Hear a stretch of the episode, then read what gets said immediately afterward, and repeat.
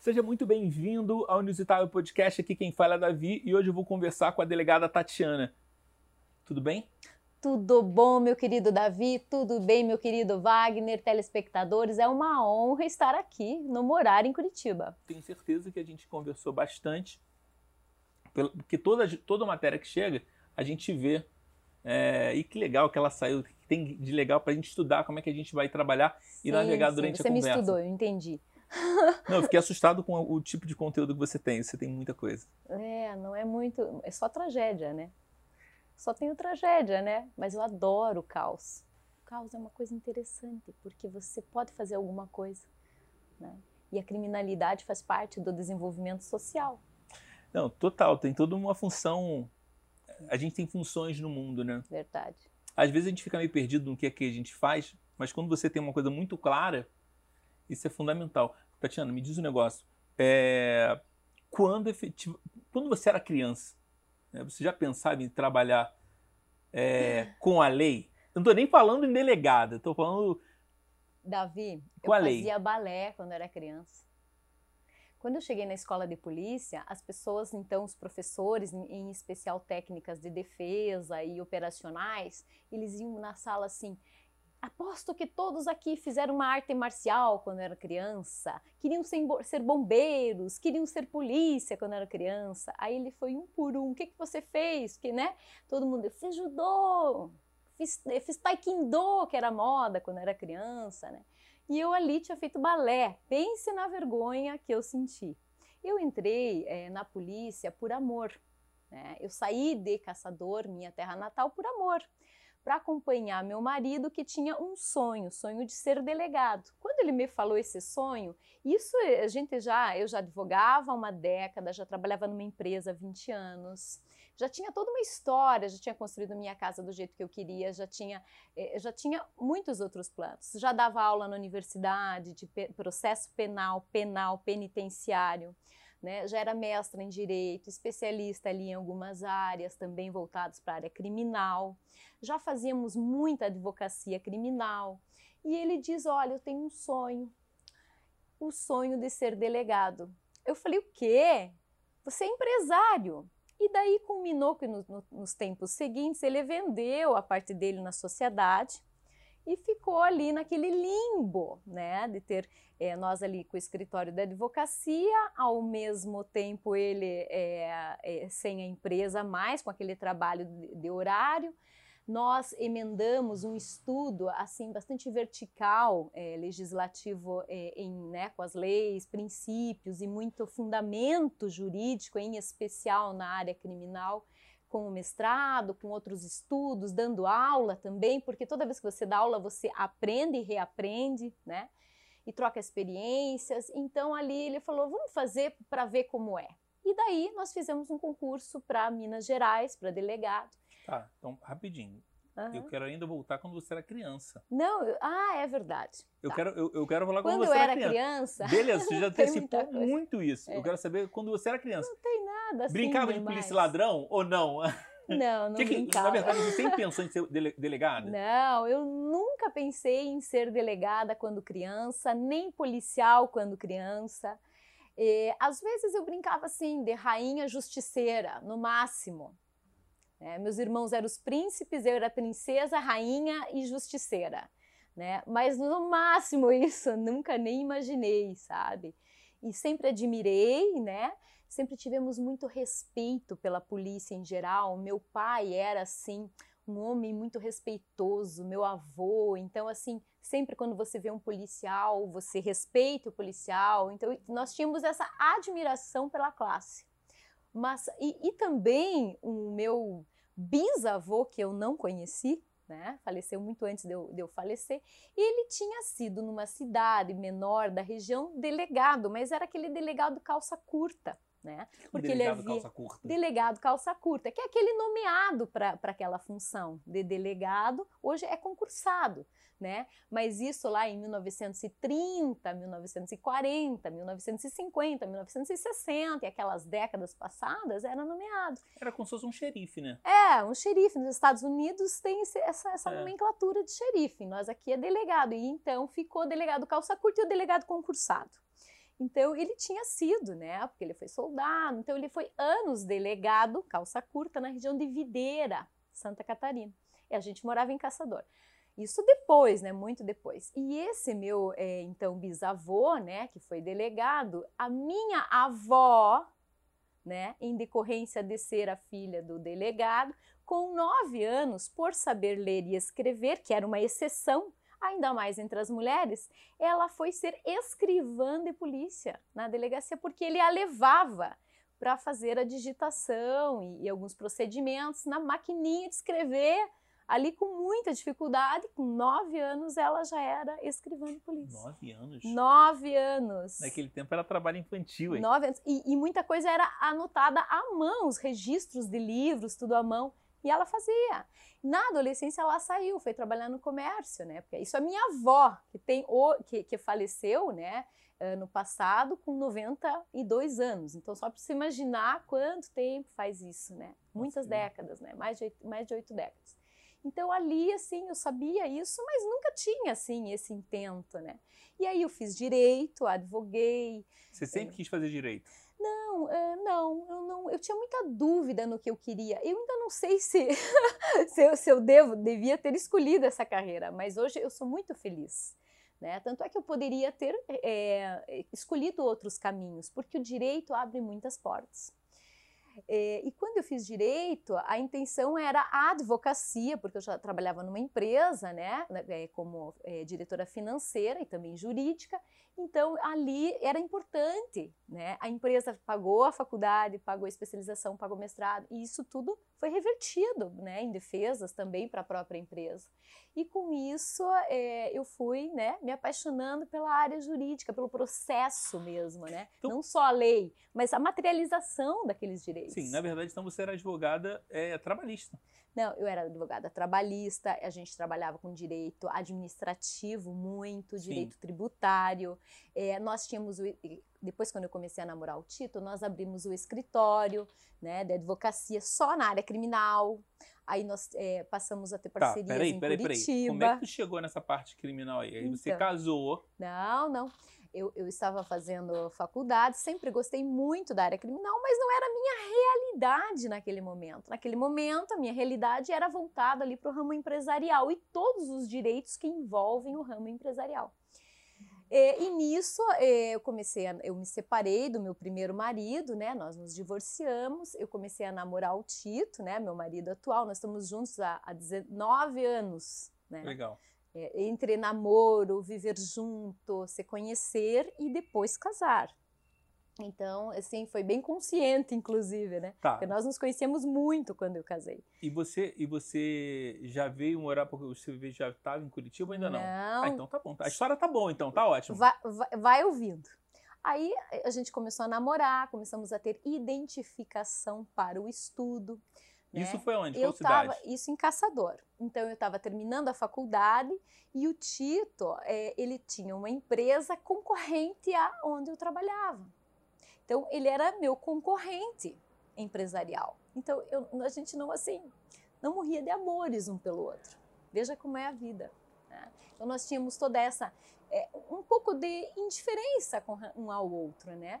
E no decorrer ali dos dias, a gente, eu já separada, né, com um filho, eu tenho um filho do meu primeiro casamento. Hoje meu filho Felipe tem 27 anos, é engenheiro. Você tem um filho de 27 anos? Eu tenho um filho de 27 é, anos que é, é que é muito é lindo, gente, é um gato meu filho. É que você parece ser muito nova. Ah, que amor, querido. então, Obrigada, parece, Davi. Parece, parece ter, amor. parece ter, porra, ah, de 20 amor, a 30, gente. cara. É Ai, é que né? lindo, né? gente. Amei o Davi, tô apaixonada. Mas é verdade, isso Não, Eu tenho um filho de 27 anos, ele é engenheiro eletricista, formado aqui no, no UTFPR. Legal. É, sim, e tem um outro de 9 anos com o meu atual marido, né, com o Tito. E aí nós abrimos o escritório, começamos a namorar, é, e foi assim bem interessante, porque um não, não morria de amores pelos, pelo outro e acabamos assim, na igreja, imagina, a gente ia na missa e se encontrava na missa, ninguém Cidade acredita. Pequena, né? Cidade é, pequena e, tem e daí isso, né? domingo você vai na missa, né, e tal, e daí nós começamos a, ah, né, e começamos a nos conhecer. E logo que a gente se conheceu, nós nunca mais se largamos. né? E um respirava o outro. E nós começamos a ter uma sinergia muito importante, em especial para o estudo, porque eu estava terminando a minha faculdade de direito, né? Estava no, no último ano, então assim eu estava quase me formando, pouco tempo, poucos meses depois eu me Sim. formei. É, nisso eu já prestei a prova da OAB, passei. Aí nós já começamos a advogar gradualmente. É, na sequência, nós já começamos a especialização e cursos e viagens, é, em especial voltados para algumas causas criminais, e ali começou o nosso envolvimento com a área penal. Sim, né, tinha uma direito. dúvida minha, que dizem que a área criminal é a que dá dinheiro. Eu acho o seguinte, que há alguns segmentos ou alguns casos criminais é, que eu acho que o que mais dá dinheiro né, é, é a questão tributária, criminal tributário, cri, é, direito penal econômico, né? Inclusive eu tenho um livro, Crimes Tributários. É, você né? comentou. Justamente que era a área que poderia, que eu conhecia bastante, que era a área é, tributária, porque, veja, eu trabalhava e eu tinha um escritório e eu já estava dando aula, então era um emaranhado de informações. Eu quase não tinha tempo livre. Eu, eu, eu imagino, porque quando, quando, a gente acaba trabalhando com muita coisa, é, com uma coisa específica, a gente começa a ter muito conhecimento. Sim. E e a vontade de falar, né? Sim. Sobre determinada situação. E a vontade de estudar, né? Eu tinha vontade de, puxa, aqui tá tão básico isso para mim, eu aprendi um pouquinho mais. Puxa, agora ficou básico isso aqui, agora eu quero um pouquinho mais. Então foi nesse sentido. E eu vi ali um companheiro de estudo, que era o Tito, que também tinha interesses muito parecidos em áreas muito similares. Ele também tem um livro escrito é, é, Medidas Cautelares em Direito Econômico, né? Então, assim, nós começamos ali a, a, escrever artigos, publicar na linha de mestrado, em linhas de estudo. Então, ali floresceu esse desejo de continuar o estudo.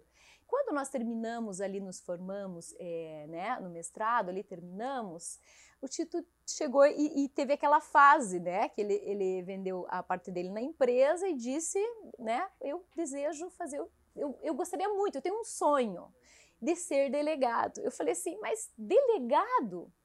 Né? Delegado é policial, você sonha em ser policial.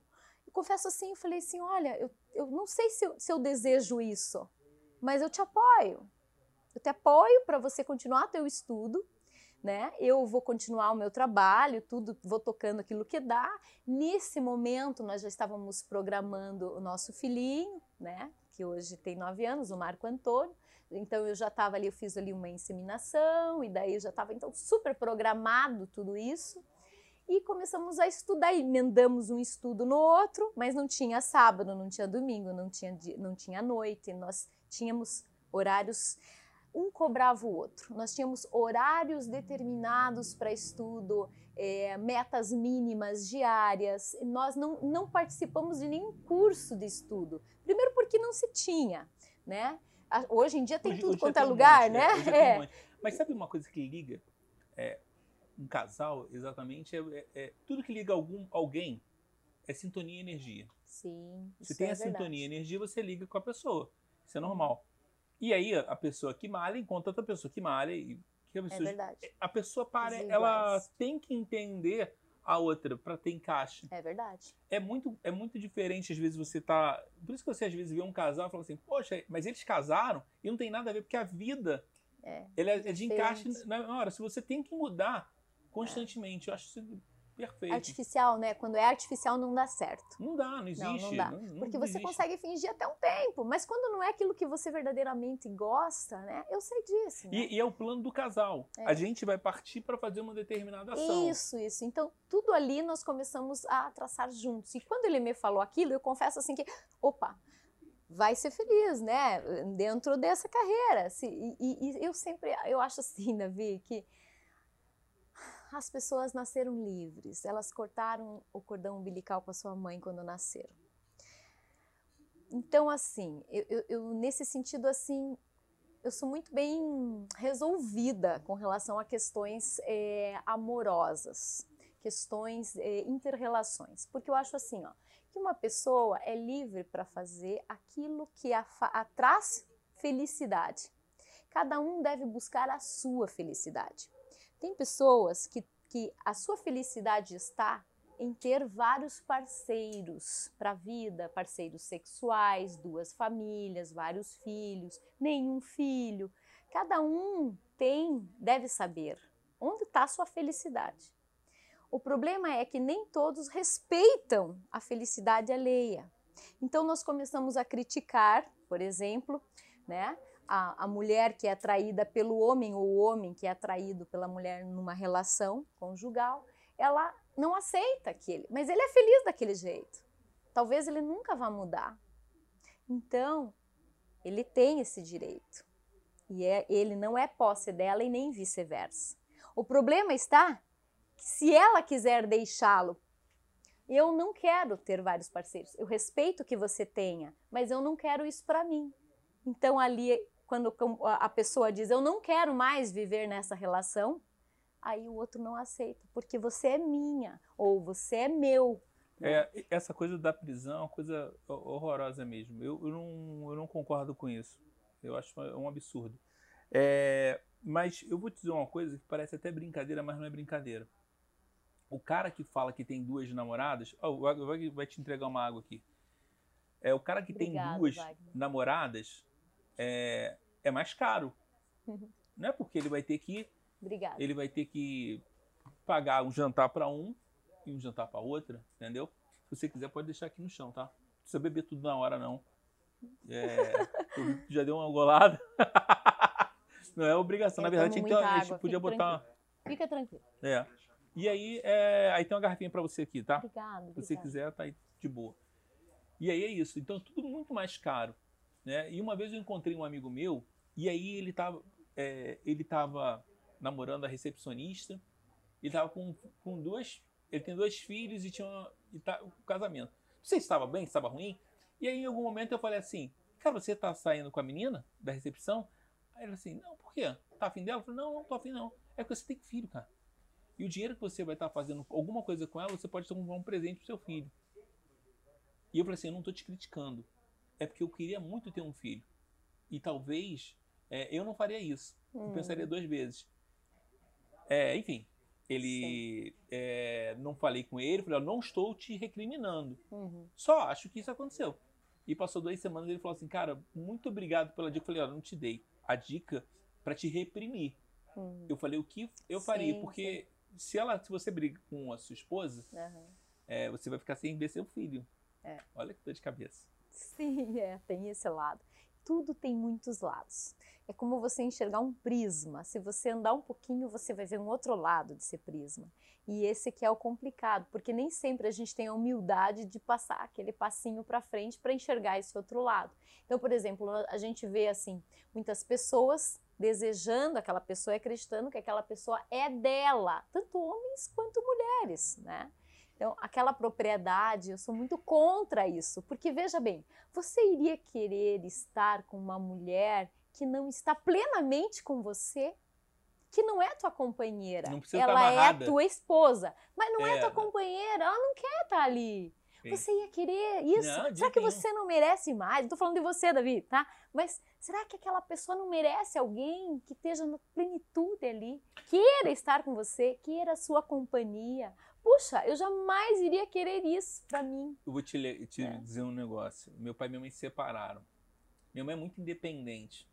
Minha mãe faz as coisas e, e é muito legal o que ela fez. Quando não estava legal o relacionamento dela, a gente morava num bom apartamento em Copacabana. É, ela juntou as coisas e a gente foi embora. Uma decisão corajosa de de você falar assim, cara, que coragem. Você não entende Sim. quando você é pequeno. Então eu entendo isso muito bem. E eu, como geminiano, se você. Ih, eu também uh, sou geminiano. É? Então, se você apertar ah. a pessoa, ah. o geminiano sai, né? É, é se, se te apertar, é, quanto mais aberto, é eu sempre falo isso, quanto mais, mais aberto, aberto tiver a mão, eu fico tá no centro da é, sua mão. Isso aí, é a confiança. Uhum, você faz que dia aniversário? Eu sou do dia 15. Eu, de junho. Você não é tão geminiano assim. Você já é quase outro signo. Não. Eu sou muito geminiano, porque eu sou do dia 27 de maio. Ah, você é o primeiro. Porra, eu sou no, no, no aquele raiz. núcleo. É, é, aquele raiz, entendeu? Mas é, é isso. É, é, impressionante. Então, se alguém te aperta, É interessante Nossa. a tua colocação. É, mas eu me sinto assim. É, como é que disse John Lennon? Deixo livre tudo que amo, né? Se é. voltar é porque as conquistei, senão jamais as possui. É isso aí. E outra, na fase que hoje o mundo vive, nós no século XXI, com exemplos de todas as espécies na história da humanidade, de problemas interrelacionais de homem e mulher, a maior parte das vezes, é claro, né? É, o machismo de um lado, um feminismo radical do outro. Eu sou feminista, inclusive, mas eu sou feminista daquelas que acreditam que direitos de homens e mulheres sejam iguais, né? Então, eu sou a favor da igualdade de direitos. Mas, é, sem dúvida nenhuma, que você prendeu uma pessoa e você não tem, não só você não tem aquele companheiro, então você deixa a vaga de companheiro ocupada ou companheira ocupada por alguém que não é teu companheiro. E aí você perde a chance de ocupar essa vaga com um companheiro de verdade. É verdade. Né? então, assim, é complicado essa, essa situação. É. Você está preso e não sabe. Então, só o amor, se você ama mesmo alguém, poxa, você quer que ela seja feliz. Não só você ser feliz, a outra pessoa ser feliz. Isso é o amor verdadeiro. Sim. Né? Não é fácil esse desapego. Não é fácil. Não, eu sabe? Sei. Eu também já tenho muita bagagem com relação a, a relações é, é, pessoais, sabe?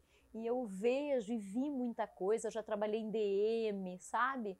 Que é um lugar assim bastante complexo. O que é DM? Ah, DM é a Delegacia da Mulher. Ah, tá, beleza. É só DM gente, é a Delegacia da a Mulher, gente. Tem que entender. Claro, claro. Então, quando você trabalha assim com, com relações o tempo todo, você começa a ver padrões. Você visualiza padrões de coisificação das pessoas como coisa e não como coisa, como a coisificação da mulher, a objetificação da mulher. Claro que existem também aquelas mulheres que acreditam que sejam o homem a sua propriedade. Mas, em regra, é o oposto, por causa da, da, né, da força física, que é a diferença Mas entre sabe o que, que, sabe o que, que acontece? É, quando você vê de longe, né, você tem uma visão completamente diferente. Sim. Eu não posso falar a pessoa, mas enfim. Eu conheço alguém que ela ela, tem, ela se separou e ainda ela é muito ligado ao ex-marido? Amor. Tem amor. Amor. Uhum. É, e o ex-marido separou, né? Mas ele, ela tem amor por ele. E assim, é, é engraçado ver essa situação. Né? Por mais que ela tenha amor, não tem aquela situação. É, ela tá incomodada ali, sabe? Ela não tá bem no relacionamento que ela procura, porque ela tá presa a um antigo Sim, relacionamento. Claro. Isso é normal. Sim. Porque ela não resolveu isso. Uhum. Dentro dela. Dentro dela. Sim. Então, isso é um problema que está é. dentro dela. Até aí tudo bem. Porque Sim. cada um tem o seu problema, você tem o seu problema, eu tenho o meu problema, o Wagner tem o seu problema. O problema maior é você não conseguir. É, é, você olhar o problema do outro muito fácil, porque você está de cima, mas você não consegue resolver o seu problema. É, porque você está dentro. Você mas quando você está de fora, Sim, e, ela claro. dá, e essa pessoa que eu estou falando, ela dá várias dicas. Olha, você pode fazer isso, ó, tá te incomodando, é isso aqui, isso aqui. Vai, faz isso. Mas ela não consegue resolver o dela. Tem uma, tem uma frase budista que é o seguinte: se você tem é, um problema, você tem a solução. Uhum. Então você tem que buscar a solução, porque ele é um problema. Se não tiver solução, não é problema. Uhum. Então, isso é muito interessante. É, eu, eu vou corrigir você aqui falando numa que eu sempre uso. O que não tem solução, solucionado está. Não tem o que fazer? Pecho, como diriam os hispanos, né? Então, assim, é isso aí mesmo. Agora, cada um tem que buscar resolver e buscar se amar e buscar também. Claro que às vezes é, tem algumas pessoas que já me disseram que existe algo espiritual, né? Que existe às vezes é, é outras energias. Eu sou muito assim, ó. E eu acredito mesmo nisso. Eu acredito que todos nós temos uma certa energia ao nosso redor.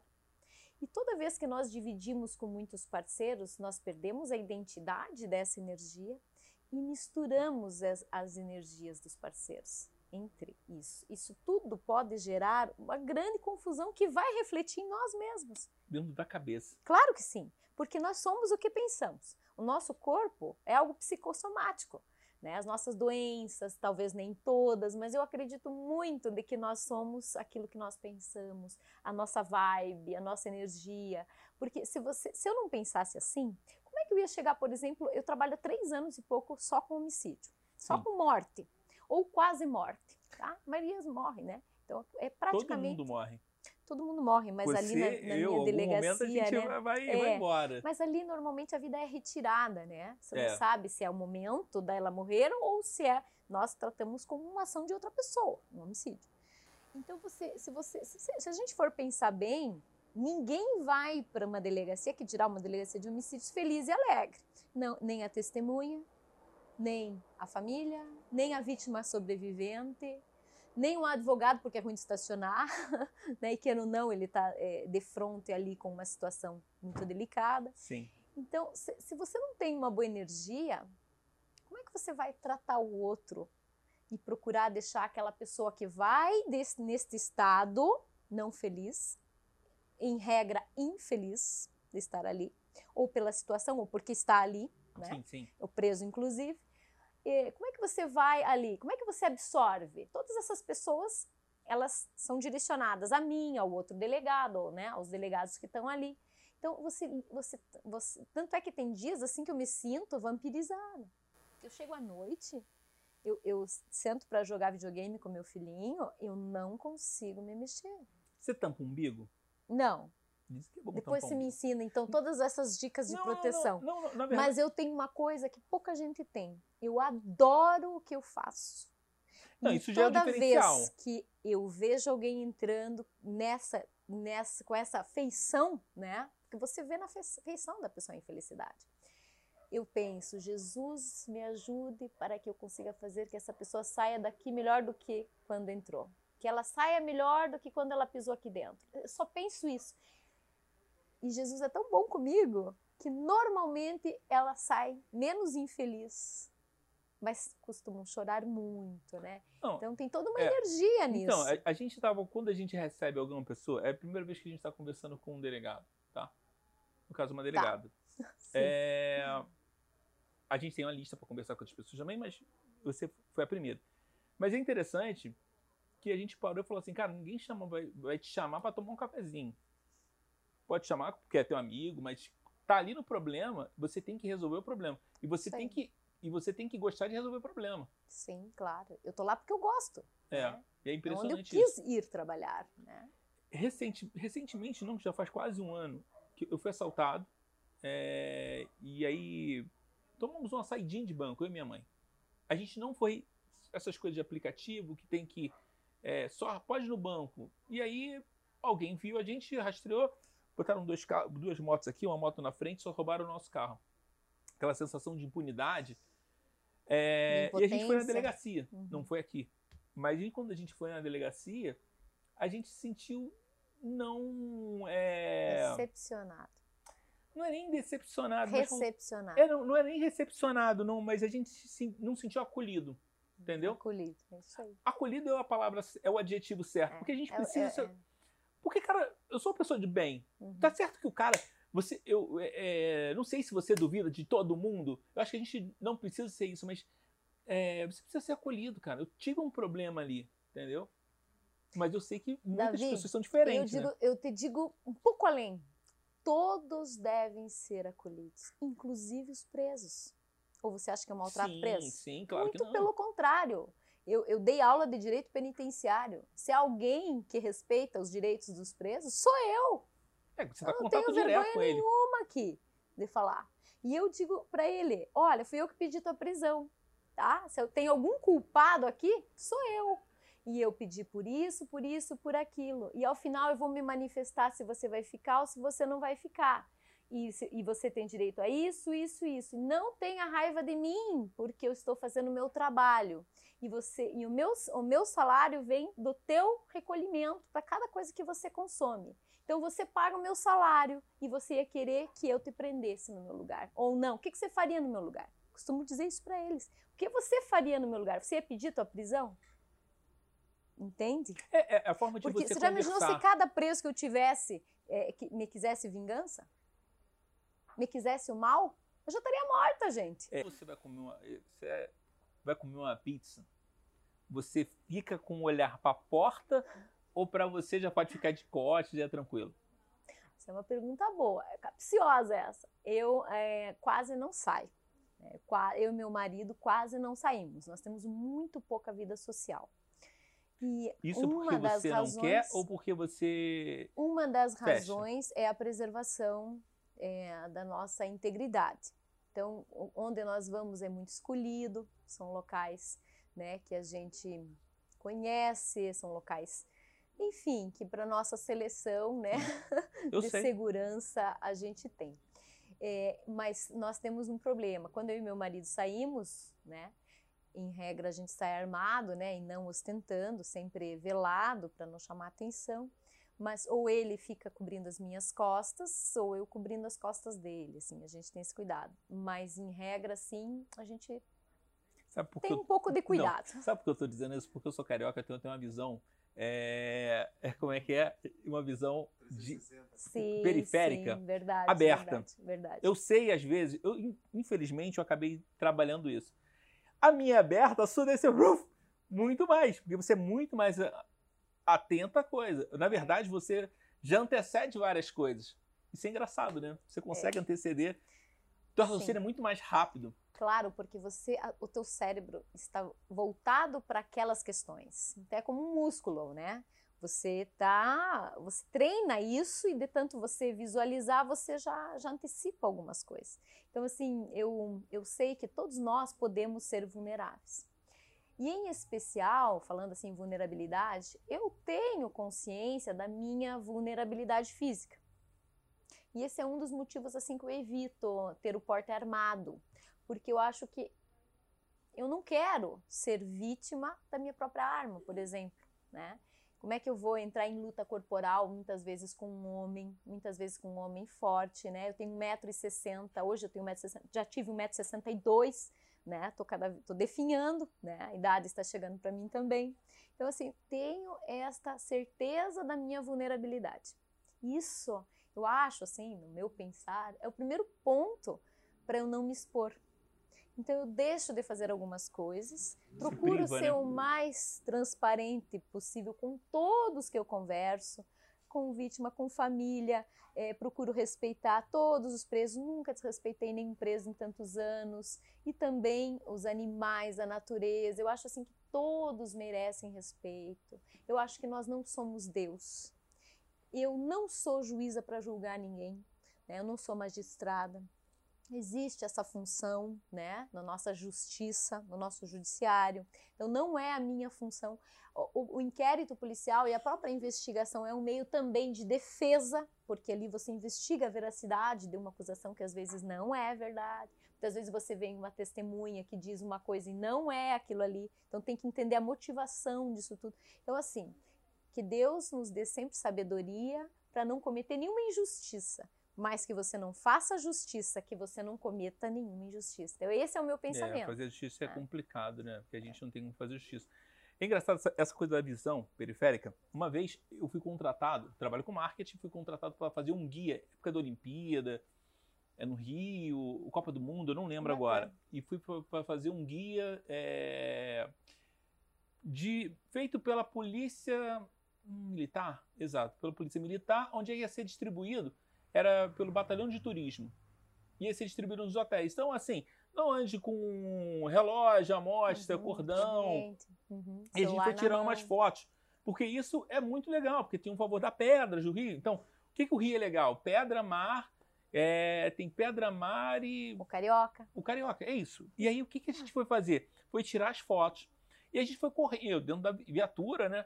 É, e é uma coisa que todo mundo olha para você. Eu falei, pô, as pessoas pensam que eu tô preso. falei, ah, você vai embora. Mas é engraçado que no meio da que a gente foi na zona sul do Rio, a gente parou e um, eles viram um cara com arma. Eu nem vi isso também. Eles viram um cara. Todo mundo saiu. Quando viu, ele era um segurança do Luciano Huck.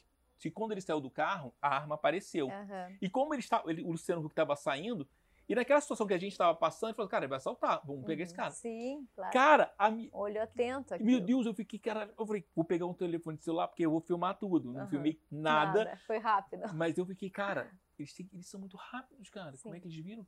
Eu não, não vi nada que acontecendo. É. Veja bem, ser policial militar ou guarda municipal, ou aquela polícia ostensiva, né, que a Constituição é, Federal fala na polícia judiciária, que é a polícia civil, e a polícia ostensiva, que é a polícia de rua, né? A polícia do agora. A polícia civil, assim, em regra, alguns dizem, inclusive, que ela é a polícia do depois, porque ela é parte da investigação. Previne quando prende, né? Previne uma quadrilha que continue, estuprador que continue, homicida que continue lá no tráfico, enfim. Então, a polícia do agora, que é a polícia ostensiva, ela precisa estar muito mais ligada a tudo. E você já imaginou uma pessoa armada no Rio? é muito comum, me desculpe, mas nós temos muita facção no Rio de Janeiro. Rio de Janeiro e São Paulo, sem dúvida, assim, meu, meus olhos, são os locais onde nós temos favelas que eh, tem milícias, né? E isso nós não temos aqui em Curitiba. Nós não temos esse tipo de criminalidade que tem no Rio e que tem em São Paulo em alguns locais. Tati, vamos só para complementar, é, você começou a, a, gente foi lá e você falou da mulher, a gente acabou deu uma caminhada mas a gente não sabe como é que você chegou a Curitiba ainda. Ah, você estava tá namorando o Tito. É verdade. E aí é, deve ser, ele já começou, ah, já começou a namorar. Infância. Não tem problema, esse, esse vai e vem é fantástico. Tá, tá. Então vamos lá. Aí eu comecei a namorar o Tito, né? Assim, nos... E ele já estava com um sonho, né? Ah, então, que eu estava falando. Aí, depois lá de, de alguns anos, né, juntos já, olha, eu acho que nós já tínhamos uns 5, 6 anos de, de namoro, já praticamente é, convivíamos juntos e tal. É, o meu filho mais velho, com 16 anos, veio morar em Curitiba. Sozinho aqui, né? Ele, primeiro ele morou com um amigo e depois ele ficou sozinho. É, e eu, nós já amávamos Curitiba, porque eu já tinha feito o mestrado aqui, especialização aqui, demos algumas aulas aqui, então nós tínhamos muitos amigos aqui, e nós víamos assim, um final de semana sim, um não. E depois que meu filho veio, nós começamos a vir todo final de semana no início, né? Ele era adolescente. Ele também foi assaltado, tudo aconteceu com ele aqui também, né? Eu imagino. É, ele tava é, Interior, né? Hã? Ele é do interior. Do interior, né? Então, ele é assim, bem bicho do mato, né? É, e tem que aprender tudo, né? E isso foi bom, porque foi um desafio para ele também como ser humano, né? Porque no interior ele tinha uma zona de conforto, os amigos e tal, e aqui não, né? E ele aceitou vir, né? Então, assim, foi um desafio para todos, né? E eu era apaixonada por Curitiba. Eu, disse, eu passava assim nas cidades e dizia: Nossa, onde eu vou nessa cidade? Essa cidade é linda. Eu passo no Bacaxiri, ela é linda. Eu passo no Batel, o, o apartamento que eu comprei para o meu filho morar é ali no Batel. Eu, eu, aqui, né, no Batel.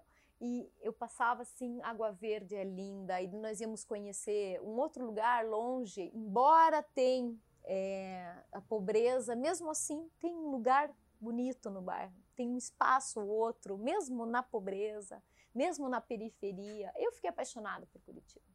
E nisso eu viajava muito, a gente viajava muito, porque meu filho já era grande, né? Eu não tinha o pequeno e, eu, e eu queria, a gente queria viajar muito antes de eu ficar grávida, porque daí tem limitações. Então a gente viajava muito aqui, fora do Brasil também. E eu sempre, nosso polo era Curitiba. Então eu, eu dizia, eu olhava meu apartamento lá e dizia assim, ele é alto, eu dizia assim, esse aqui é minha praia. E, e eu olhava assim para Curitiba, né? Eu amo isso aqui. E era só um sonho. Não era nem sonho na época de vir morar aqui, mas, mas era a minha segunda nem passado para a delegacia. Não, eu não estava nem estudando ainda. Entendi. Veja, isso faz 15 anos. Né? Eu não estava nem estudando ainda, mas eu amava já Curitiba. E daí estudamos, Fizemos um concurso em Minas Gerais para delegado, para conhecer. A gente parou em Minas, a gente parou em Minas, isso mesmo. Para conhecer, né? Nossos alunos na época diziam, ah, vai ter, vai ter concurso em Minas. Eu olhei para o Tito e disse assim, vai ter concurso em Minas, vamos conhecer BH, porque BH não tem praia, mas é uma cidade maravilhosa, né? E a gente não conhece BH. E nós estávamos naquela fase de conhecer as capitais, né? Nordeste e tal. E sempre deixávamos BH de lado, porque não tem praia. Você vê como a gente do mato é, não tem praia ali do nosso lado, Curitiba também não tem. Você vai para um local de praia para turismo, né? Então tá, vamos fazer a inscrição e vamos, é, vamos fazer aí, né? Vamos conhecer BH. E assim foi. Pensa no arrependimento. Passamos na primeira fase. Um ano de concurso, sete, seis, seis fases. Chegamos e era concurso a... de quê? Delegado, Delegado, de polícia em Minas Gerais. E daí fizemos, né? E daí passamos na primeira fase, mas fizemos assim porque nós já estávamos engajados no início de estudo, no início, assim, alguns meses de estudo, e passamos. Aí tivemos que acelerar o estudo para a segunda fase, só que eu continuei trabalhando, dando aula e em projeto programado eu engravidei. Legal. Não! Ah, era ruim? Só que não! Foi, pensa numa dificuldade. Falei, irmão, tudo foi programado, né? E daí a gente passou aquele um ano, aí eu engravidei e a gente foi passando. A gente passou entre os primeiros lugares, fomos muito bem. E eu bem grávida, né? Com sete meses e pouco, última viagem para a última. bom. Não, foi, é, foi bom porque uma, vida, uma né? vida, né? E super programado, Mas Marco o Antônio, trabalho é né? muito assim, ruim. o, pro- o Marco Antônio fiz a, a tabela, depois da inseminação que não deu certo, fiz uma tabela e disse, amor, este dia aqui na minha tabela, né?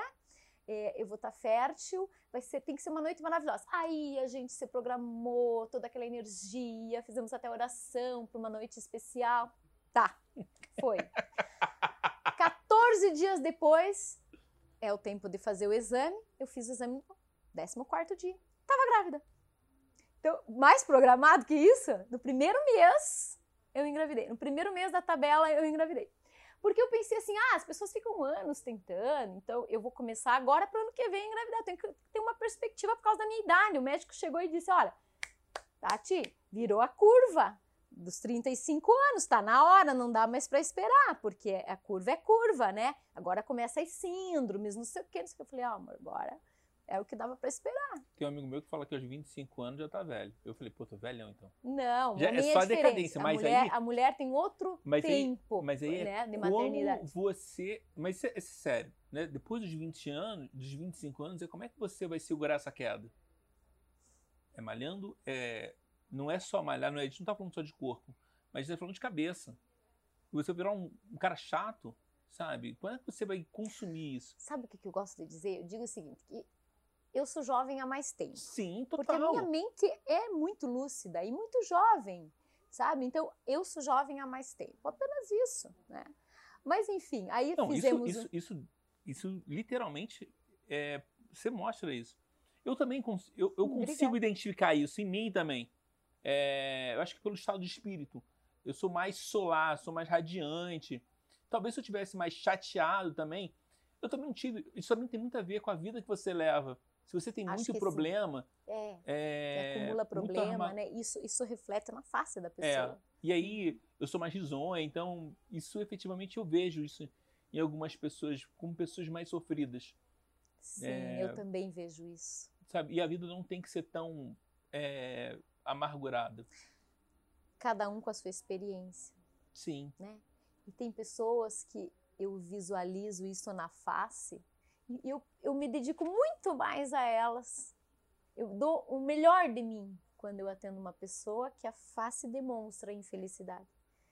Eu, eu, eu, me sinto assim, eu sinto um pouco de remorso pela minha felicidade extrema, sabe? É, Pode acreditar nisso, é verdade. Eu sinto remorso por isso, muitas vezes, de ver alguém literalmente infeliz, onde você verifica não só no olhar, nos trejeitos, na própria o corpo, fisionomia é, corpo fica reflete, pesado, fica sabe? pesado. Ou por ter perdido um filho, ou por eh, problemas psicológicos, psiquiátricos, não importa a raiz.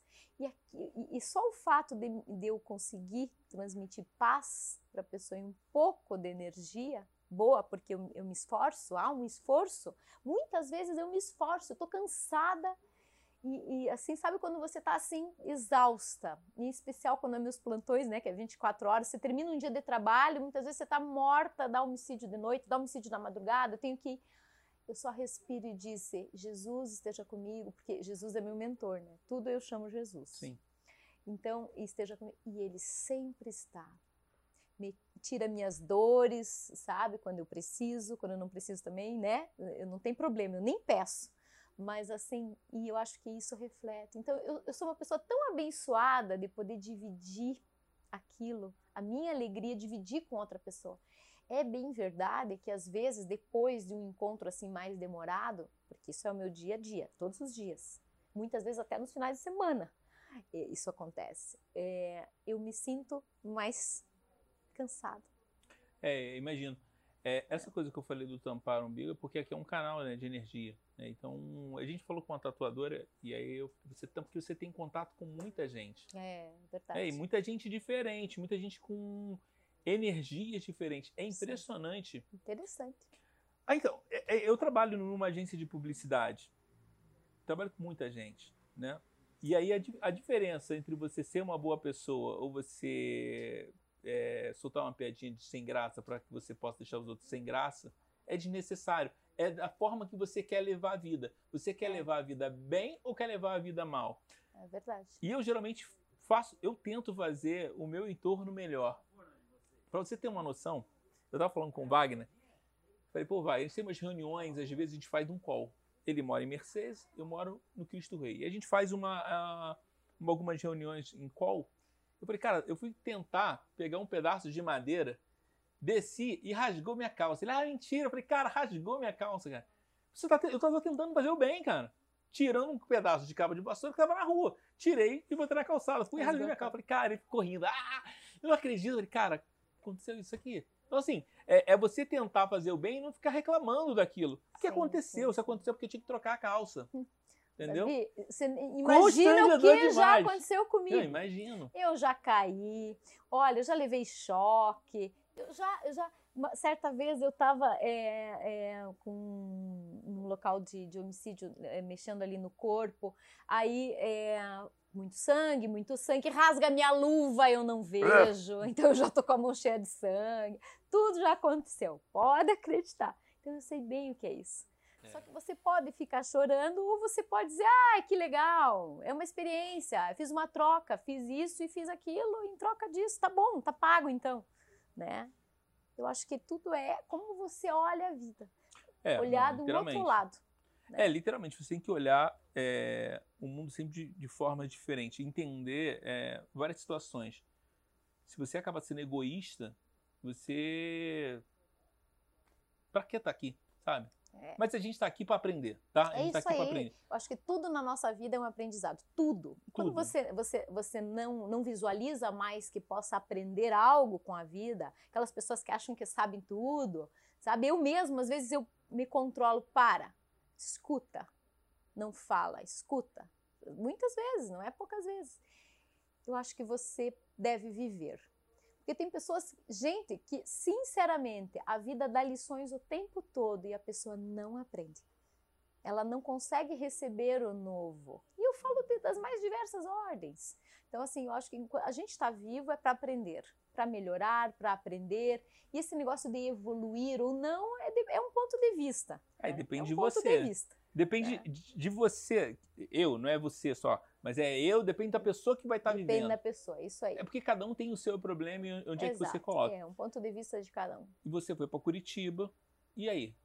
Aí eu passei, nós passamos lá em Minas, eles não me deixaram fazer o concurso porque eu estava muito grávida e a Cadepol exigia curso de tiro, defesa pessoal, operacional. Daí eles eh, me excluíram do concurso, entrei com mandado de segurança, ganhei a ação judicial. Mal, eu só assim eu, te entendo. Eu passei, aí entrei com a ação, ganhei e fiquei um ano em Minas Gerais. Eu e meu marido fomos lá ele também passou? Sim. Que legal. Ele começou a atuar lá imediatamente. É, eu ganhei o Marco, Marco Antônio, né, no interior. E ele estava com uns mesinhos, Sim. eu fui para lá. Deixei minha casa, deixei que eu tinha construído, deixei é, para trás tudo, pedi demissão, tudo, né? Deixou deixei, tudo para trás, alugou. Deixei tudo para trás. Não né? perdeu. Não, nunca perdi Não, sim, nada sim. na minha vida, porque mesmo quando eu perdi, eu ganhei, porque eu ganhei aprendizado, eu ganhei experiência, eu ganhei bagagem. Legal. Nunca perdi nada, deixa eu é, deixar bem claro. Essa, essa coisa, de, é. essa percepção que você tem, é, por muito tempo eu tocava, fazia shows de voz e violão. É, e para mim é uma coisa muito interessante. Essa coisa de falar, por isso que eu não olho nem para a câmera. Eu tinha um escudo que era o violão e falava muito bem. Então, Aí pouco olho para a câmera. Uhum. Mas aí eu fazia apresentação de voz e violão e falava sempre isso. Eu acaba falando muito mais. É, geminiana. E aí falava assim: ou você aprende, ou você, ou você ganha, ou você aprende. Porque se você quer muito aquilo, você vai uma, duas, três, é. você pode fazer cem vezes uhum. que você ganha. É. Inclusive dizem que a gente é, ganha mesmo, né? Sem, sem só aprendendo quando você tem necessidade. Sem necessidade real, você acaba nem sempre conquistando o que você precisa, né? você acha que precisa. Eu acho que você não dá valor, você sabia? Essa coisa vinculada ao valor. diferentemente. Aí eu fui para Minas Gerais Sim. por amor. Por amor. Amor ao seu marido. Amor ao meu marido, claro. né? Fui Porque por naquela amor. situação você não entendia Porque- o que, que era. Não, eu já entendia. É, porque ah, Claro, você já estava porque, estudando, é né, eu, primeiro que eu já estava estudando, segundo eu era professora, terceiro uma- porque eu não. já tinha amigos delegados. Não, mas uma né? coisa é você tá Eu já estava nesse, nesse mão- momento, com a eu mão já na, na massa, né? Nesse momento, eu já tinha decidido que eu ia estudar junto e ia experimentar a carreira. Eu já Legal. tinha decidido, porque senão eu não tinha começado a estudar com afinco para aquelas matérias. Porque esse negócio de estudar, gente do céu, vocês não sabem o que é estudar. Estudar é você captar o teu subjetivo. Eu tenho que resumir 30 páginas de um livro hoje. E eu vou resumir no meu caderno de esquemas e eu tenho 30 páginas por dia. Se eu não fizer as 30 por dia, amanhã eu tenho mais 30 e eu vou ter 30 mais 30. 60. 60, que era a matéria de, de sábado e domingo, que daí era 60. Então era 30, porque eu estudava, o dia, eh, trabalhava o dia todo. Algumas noites eu dava aula e eu tinha 30 páginas por dia para resumir. E foi assim. Foram vários livros. E não era livreco, não. É mil páginas, 1.500 páginas, 800 páginas. As doutrinas todas. Nós fechamos praticamente todo o estudo muito antes do concurso. Só que é acelerado, porque a gente queria fazer no menor tempo possível né? E já estava meses assim. Então nós não tínhamos Copa do Mundo, não tínhamos velório, não tínhamos enterro, não tínhamos é, final de semana. É, à noite a gente se preservava, assim, depois das 10, 10 e meia eu separava. Claro que eu às vezes tocava, porque eu trabalhava durante o dia e não conseguia vencer. Então eu parava, dormia 6, 7 horas por noite, se não menos, e era suficiente. Hoje isso não me basta mais. Mas quando eu tinha 20 anos, isso bastava. Hoje não dá mais. Eu- meu organismo já Não, sente eu- diferente. Eu sinto também. É, essa coisa. então, assim, foi muito, muita dedicação, porque eu pensei, eu vou experimentar como é isso. Porque até aquele momento ali do estudo, eu me apaixonei por aquele conteúdo muito mais do que antes. E aí, de todas as áreas, assim, a gente, né, todas as áreas do concurso, conversei com amigos delegados. Então, eu já estava, assim, pensando que eu ia, poderia ser feliz ali, com uma visão de justiça. Entendi. E ali eu fui- abandonei tudo e fui. Mas eu poderia, e, e o meu marido, a gente tinha feito só para ver como era o concurso, para ter uma experiência antes de fazer o concurso quando abrisse para o Paraná. Porque eu falei, tudo bem, vamos fazer. Só que então vamos fazer para o Paraná, porque um dia a gente vai morar em Curitiba. Só que não abriu o concurso no Paraná. Abriu de Minas e a gente foi conhecer BH. Nós fizemos concurso e no outro dia fizemos turismo, né?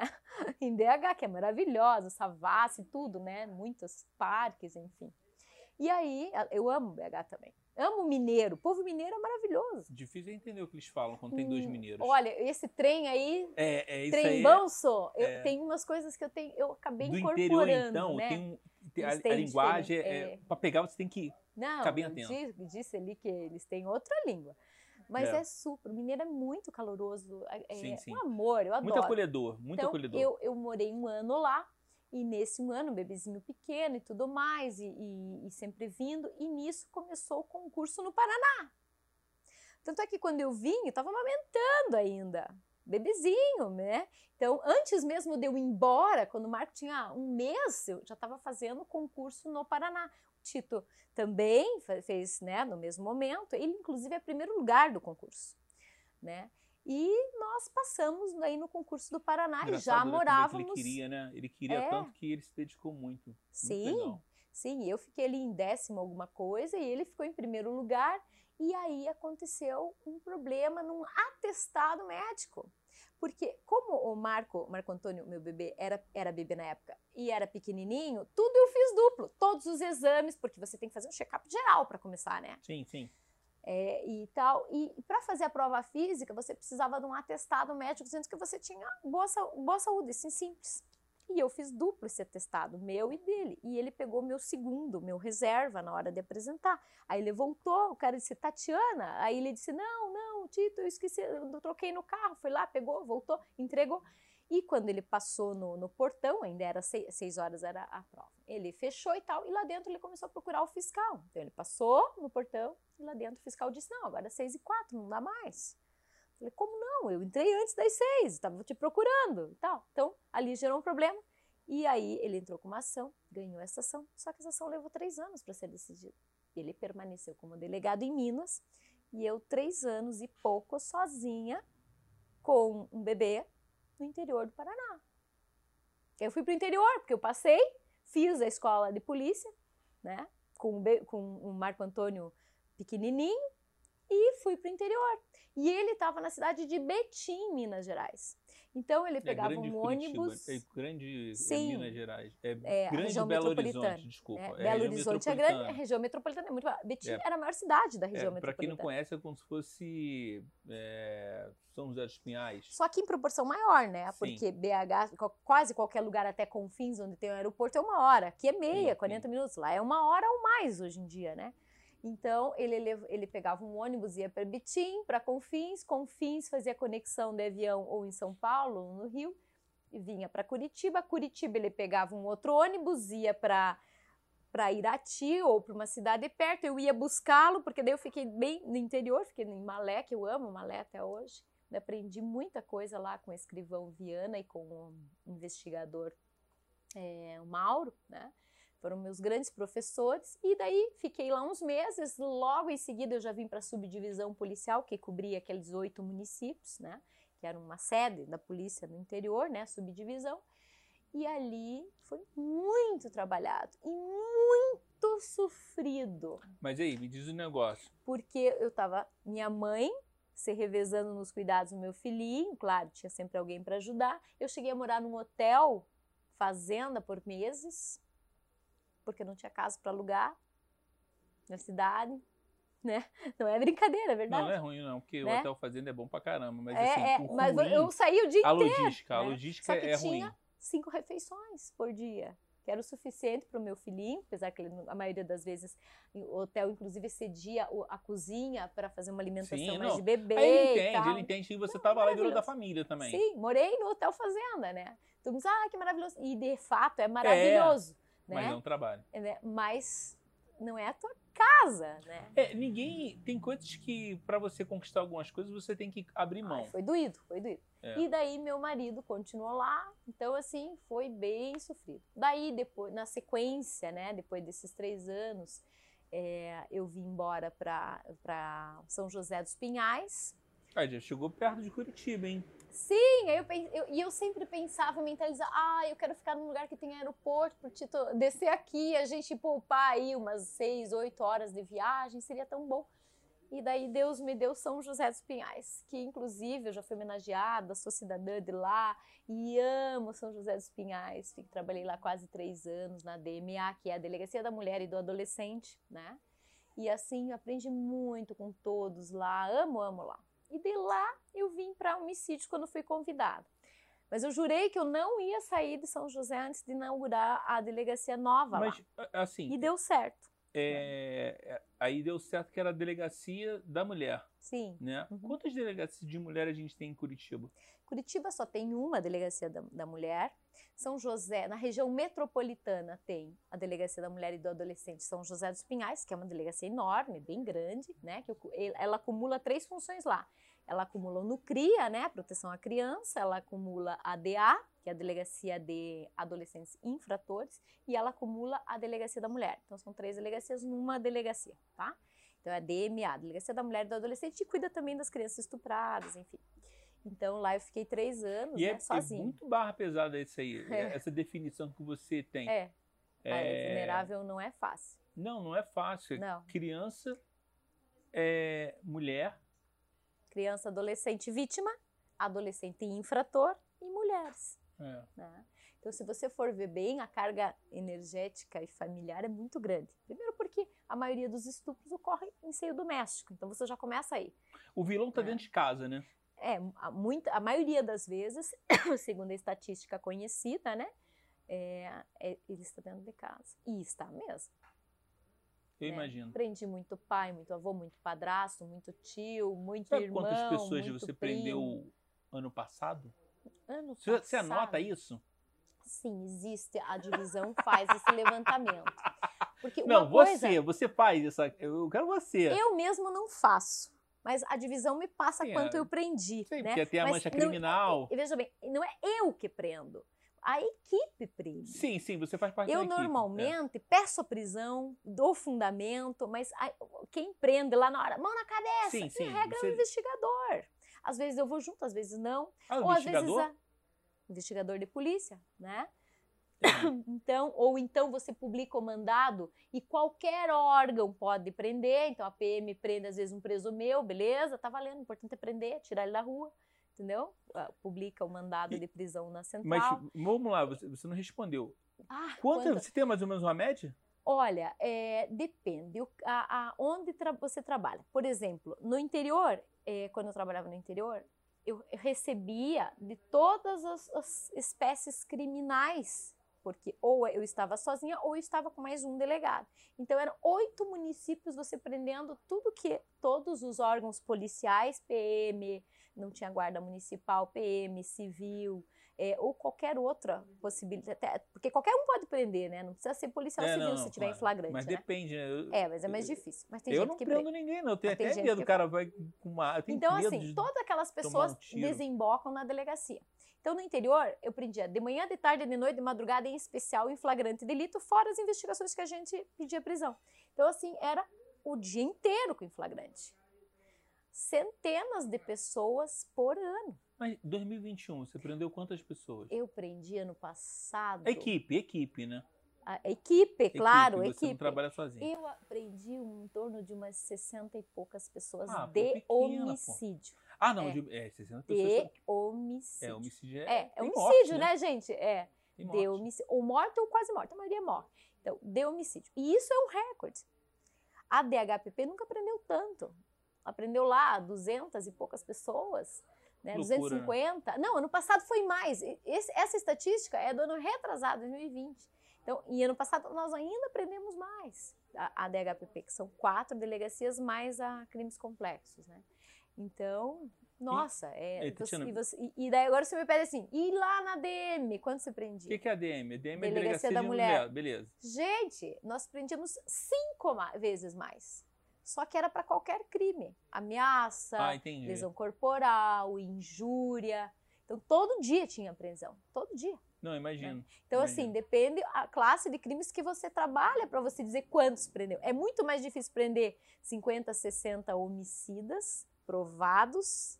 Provados, porque eh, não sai prisão se você não provar. Não sai.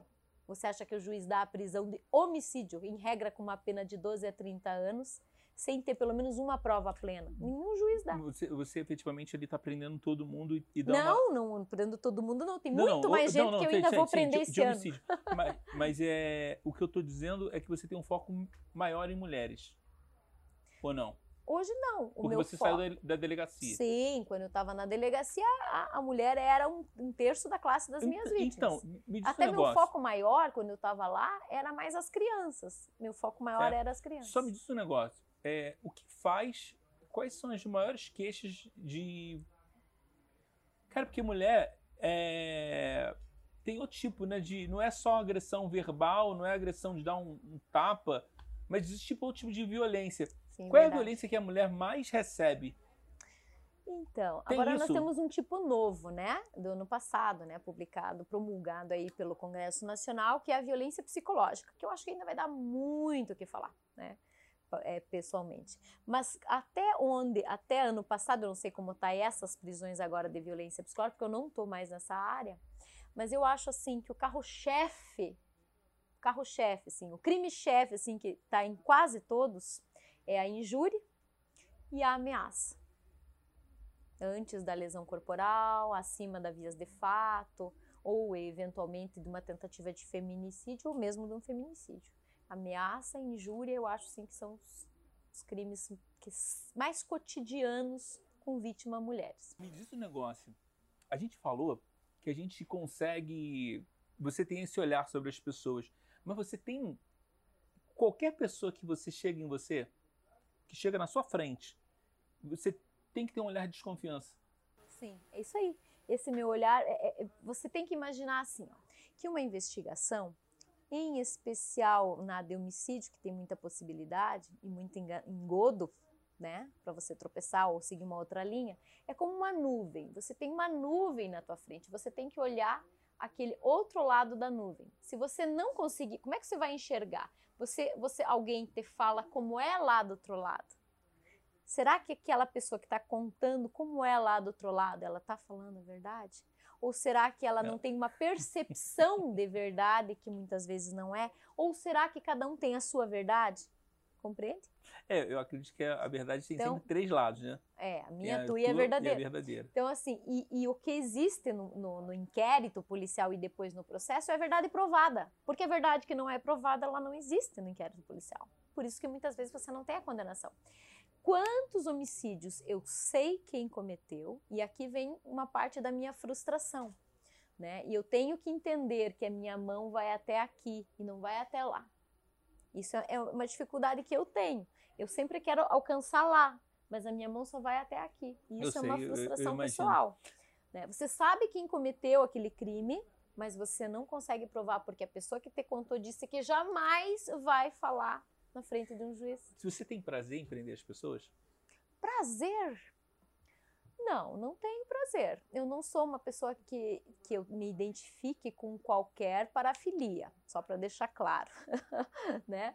Mas eh, eu sinto, eh, eu sinto um, uma alegria muito grande quando eu efetivamente prendo alguém por uma investigação que eu fiz. Primeiro porque eu procuro ser o mais séria possível e honesta na minha investigação. Sim, imagino. É, eu, eu, procuro ser. Então, da mesma forma que eu sou transparente com todo mundo, eu procuro dar, gerar essa transparência no inquérito policial. Então, quando eu prendo alguém, eu acredito mesmo que ele é culpado. Primeira coisa. Então, eu não tenho nenhuma frustração. Eu disse, meu Deus, estou fazendo justiça. É, tanto é que quando eu prendo alguém, né, é até meio estranho, mas eu penso, eu agradeço a pessoa que faleceu. Seu obrigado, fulano. Obrigado, ciclano, né? Para não dizer que nome. Né? Descanse em paz. E hoje eu tenho muitas prisões, muitas prisões do ano passado, ano retrasado, de pessoas que eu ainda não consegui prender porque estão foragidas. Ah, mas isso é uma, dor, de, então, eu tenho de dezenas de novas de pessoas que estão pendentes dos mandados publicados, né, claro, e que podem ser presas a qualquer momento. Já está com um tempo curtíssimo agora. O hum. Wagner já falou assim, ó. Eu vi. Wagner, tem alguma pergunta para fazer? Tira a máscara para que ela possa escutar aí. Que aí ela consegue. É, na verdade, tem. A pergunta é a seguinte: com relação à tua experiência de vida e profissional, o, é, o, como que você enxerga essa questão com relacionamento à sociedade e política a partir de agora? Você acha que esse teu trabalho é, contribui de qual, qual a forma que teu trabalho contribui para a visão política no país e para a sociedade? Como você enxerga que vai funcionar tudo. Essa é uma pergunta muito interessante. Complexa, né? É, porque, como eu disse, né? Tem gente que gosta da polícia e tem muita gente que não gosta da polícia. Então, onde você chega, muitas vezes a polícia é hostilizada. E não são poucos lugares. Né? Desde é, é, das, das N situações. Eu não vou te dizer aqui que, como não há é, políticos, por exemplo, corruptos, não há os honestos também. E como não há polícia que, seja corrupta, e há a polícia honesta. E eu me incluo nesse grupo. Então, em primeiro lugar, eu acho que eu sendo quem eu sou contribui sim para a melhoria da minha comunidade, porque eu dou o meu melhor. Não quer dizer que seja suficiente, mas eu dou o meu melhor. Então, ao meu redor, eu só, olha, pouca coisa eu não alcanço, porque eu vou ao limite, o meu limite humano eu me dedico, entendeu? Agora, é claro que me frustra não alcançar mais longe, né? Muitas vezes eu olho e digo, puxa, um projeto nesse sentido faria uma diferença nesse bairro, né? Em especial a juventude e a criminalidade. Eu tenho, assim, esse, essa visão que eu prendo muitos jovens e vejo muitos jovens morrerem, então, ao mesmo tempo que aquela juventude ela é vítima, ela é autora de crimes ao mesmo tempo, num emaranhado, numa confusão muito grande. Né? Então, eu acho assim que faltam muitos projetos. Então, assim, eu consigo alcançar tudo isso? Não, eu não consigo. O que eu posso fazer para melhorar aquele cara que eu vou prender, que ele foi vítima de algum crime, que eu já imagino qual? Ou porque foi cooptado pelo tráfico, porque foi mula inicialmente, que agora é o patrão da quebrada, Então, o que, que eu posso fazer por aquela pessoa ali que é um bandido hoje e que um dia foi uma criança, que era limpa, que era um livro sem escrita nenhuma e que se tornou daquele jeito? O que, que eu posso fazer se, ela, se ele teve a mãe traficante, se ele visitou o pai na cadeia, muitas vezes não tem pai? N razões para ser daquele jeito. Então eu penso assim: eu naquela situação não seria igual? O que me difere dele? Uma questão de oportunidade? Ou será que é esforço e eu sou o máximo? Não, é só questão de oportunidade. Então, assim, quando eu olho o celular de um bandido, um, um, um matador de aluguel, eu vejo que ele tem ali uma criança, que é alguém que eu ama. Ele ama alguém.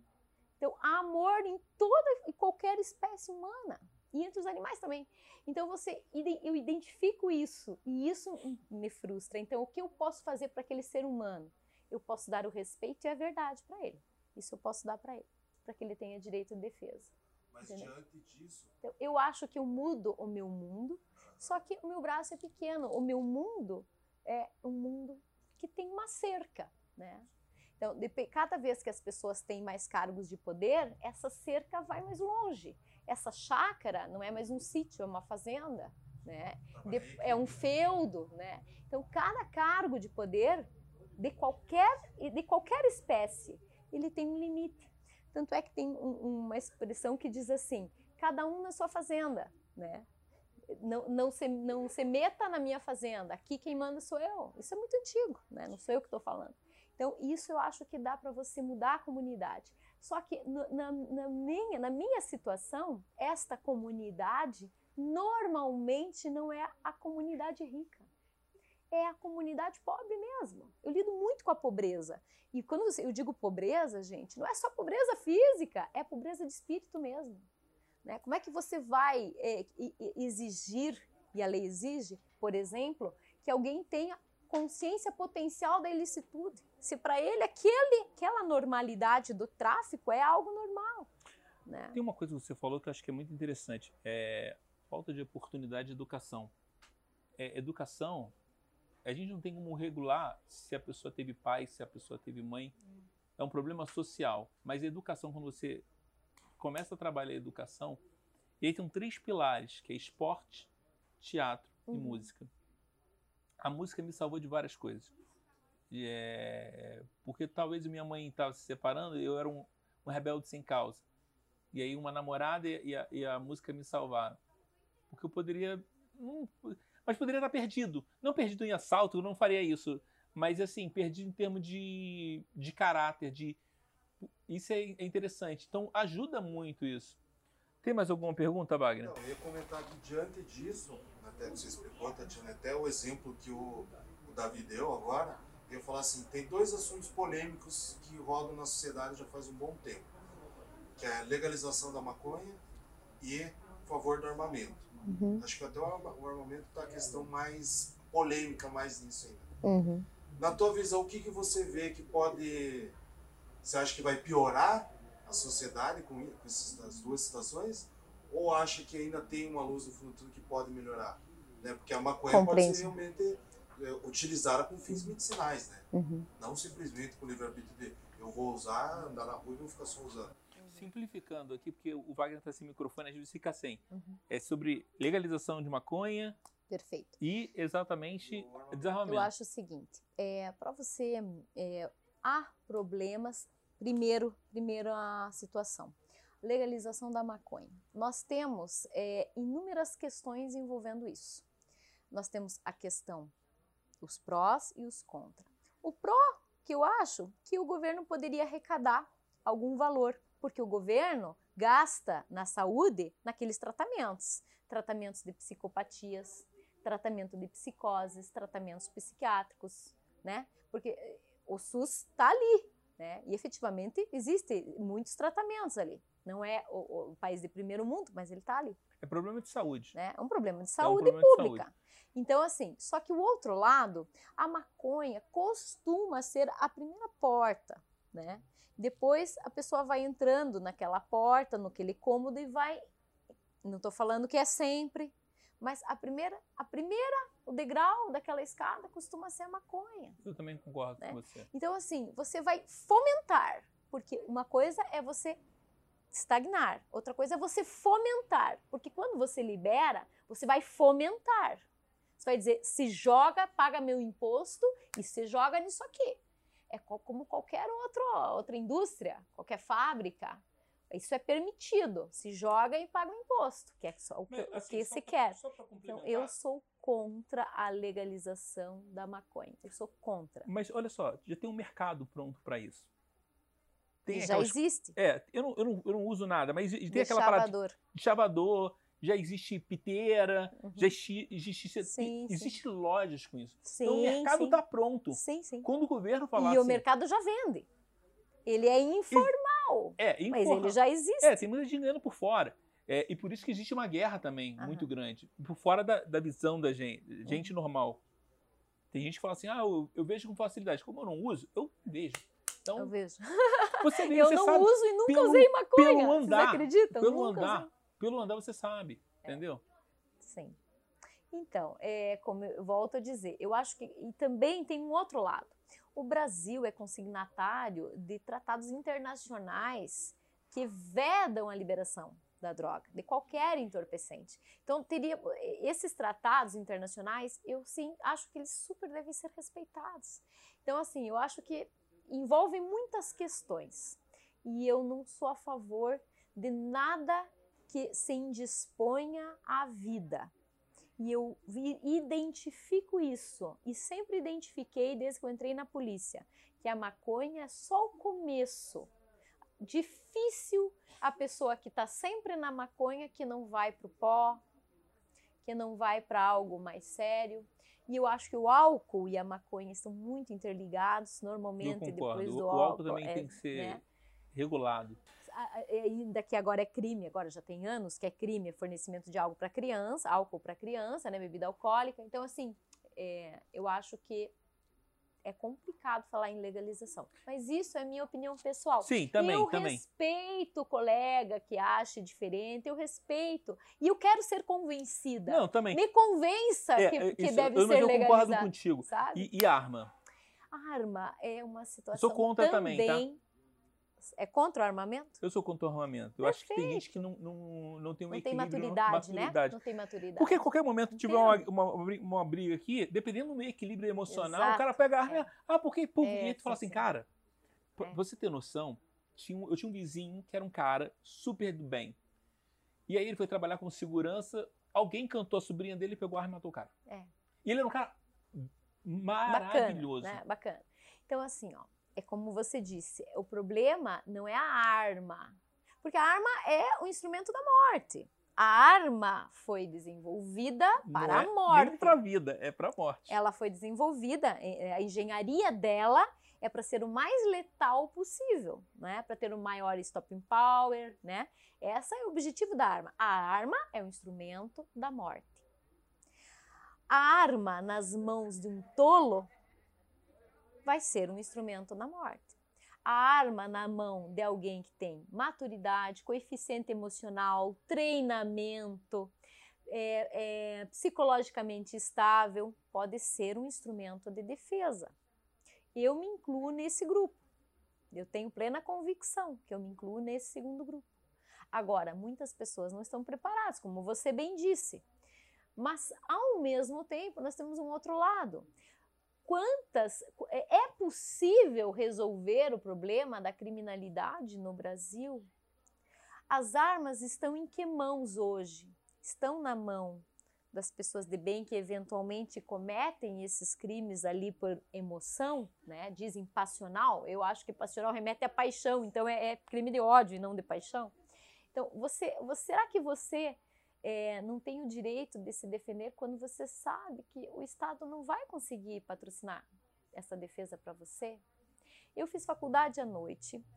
Eu saía da faculdade às 10 e, 10 e meia, terminava a aula, eu saía às 10 e 15 eu pegava a minha a babá do meu filho lá do outro, né? Ele tinha quatro anos, cinco anos, meu primeiro filho lá que tem hoje 27.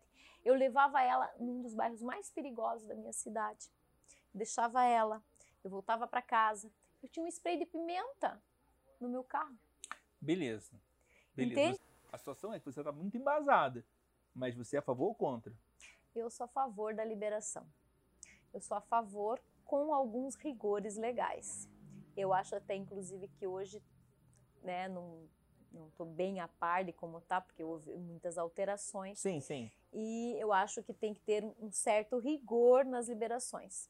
Mas Eu concordo. acho, né, treinamento, é, ficha é, policial íntegra, né? Porque tem muita gente que é CAC e tem um monte de passagem policial por tráfico. Eu sei porque eu vejo isso, gente. Ah, Estou você- investigando agora, inclusive.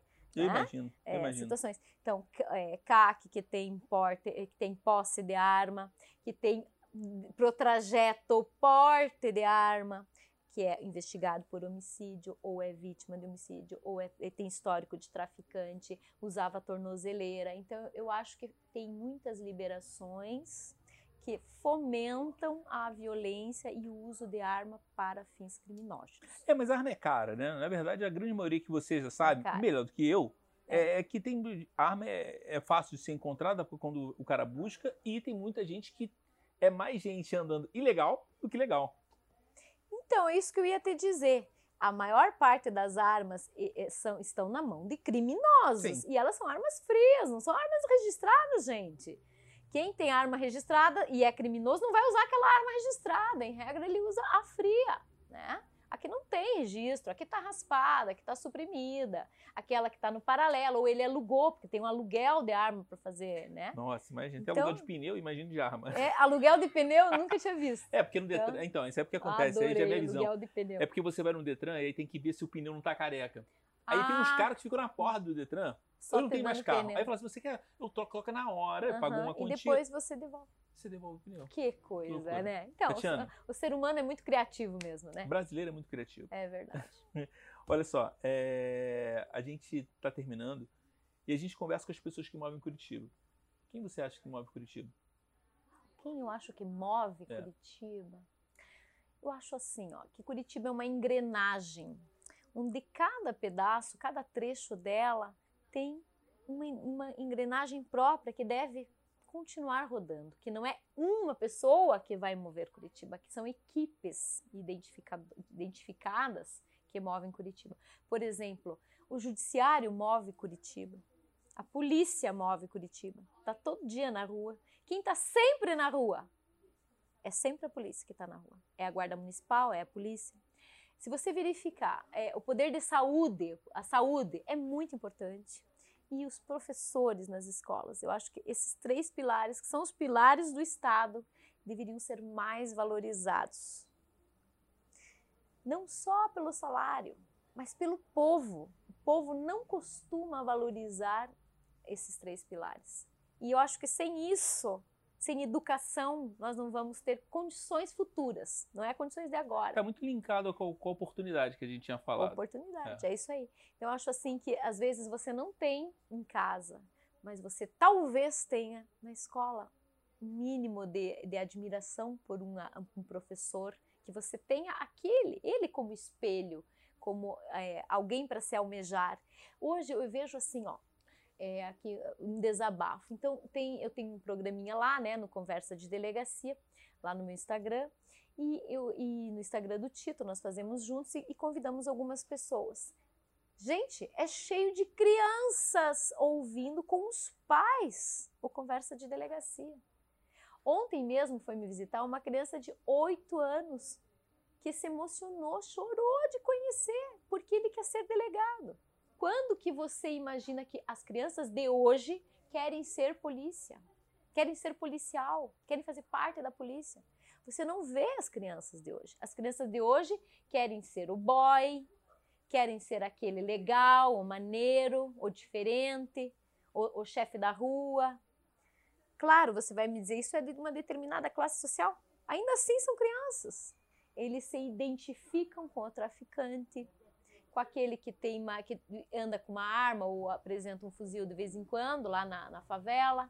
Essa é a identificação. Então nós estamos vivendo e é preciso entender que os nossos heróis do brasileiro, a, nós costumamos pensar assim, puxa, pensa aí numa pessoa que é tudo aqui no Brasil, que é o ícone do Brasil, que é o herói brasileiro. Você vai pensar, ah, é o Ayrton Senna. Claro que é, ele foi ótimo. Mas se você for ver bem, além dele também tem os artistas, né? Que eu não vou falar aqui emissora, mas tem lá os artistas, né? Que na maioria são um bando de maconheiro, me desculpe, mas é verdade, cheiradores de pó. Quantos não são? Você pode contar com os dedos. Então, eu acho que nós temos assim, o brasileiro gosta de falsos heróis. Não tô, não, tô querendo falar mal de ninguém, nem do Ayrton Senna, que é um super doador à família dele, que tem o programa Ayrton Senna, foi uma pessoa maravilhosa. Foi! Eu admiro ele. Mas nós temos uma característica de buscar uh, que as pessoas mais bonitas, mais famosas, são os nossos heróis. São as pessoas que as crianças, os adolescentes se espelham para ser. E eu acho que isso só vai mudar quando nós tivermos mais educação, mais nutrição, que envolve a saúde, e mais polícia como alguém que está ali para patrocinar o bem e não o mal. Ah, o, o, no Brasil é a polícia que mais mata, às vezes você vê a notícia mas também é, é, a favela que mais tem criminalidade, é lá a favela da, né? Não vou colocar aqui nomes para não haver críticas específicas, mas lá do Rio de Janeiro, é lá de, de, de São Paulo. Não, lá no Rio né? de Janeiro não podia nem entrar. Agora eu não sei, mas não pode Criaram um muro no Jacarezinho. Assim, então, não, não. Fizeram não. um muro de concreto, então, gente. É... Uma barreira para a viatura não entrar. Me roubaram, eles foram para a favela direto. Hum.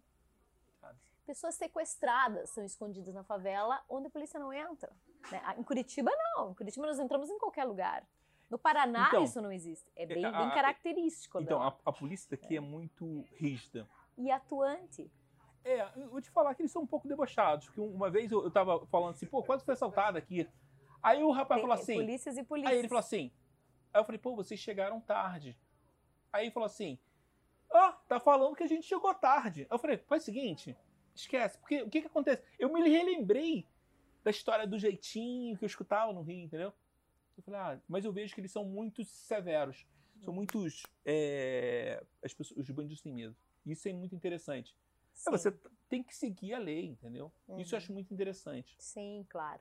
E, e eu vou te dizer uma coisa.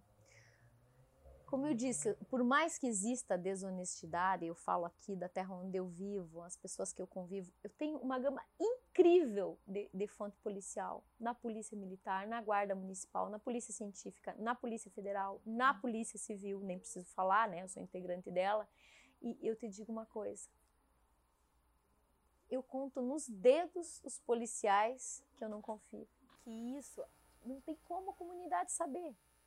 Mas isso seria uma coisa importante que moveria Curitiba num outro sentido, porque você vai alcançar as pessoas mais jovens para que elas construam e repassem, primeiro que elas mesmo introjetem que podem fazer algo melhor, que podem ser mais solidárias e que talvez a força policial que está ali no bairro não seja só né, a polícia agressiva, e sim a polícia que está ali que eu sai sei. de casa para proteger. Eu né? imagino. Né? Que corre o risco de estar tá ali.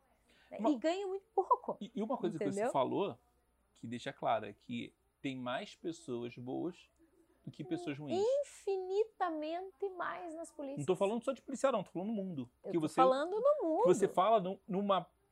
Cara, você fala numa parada que é só problema.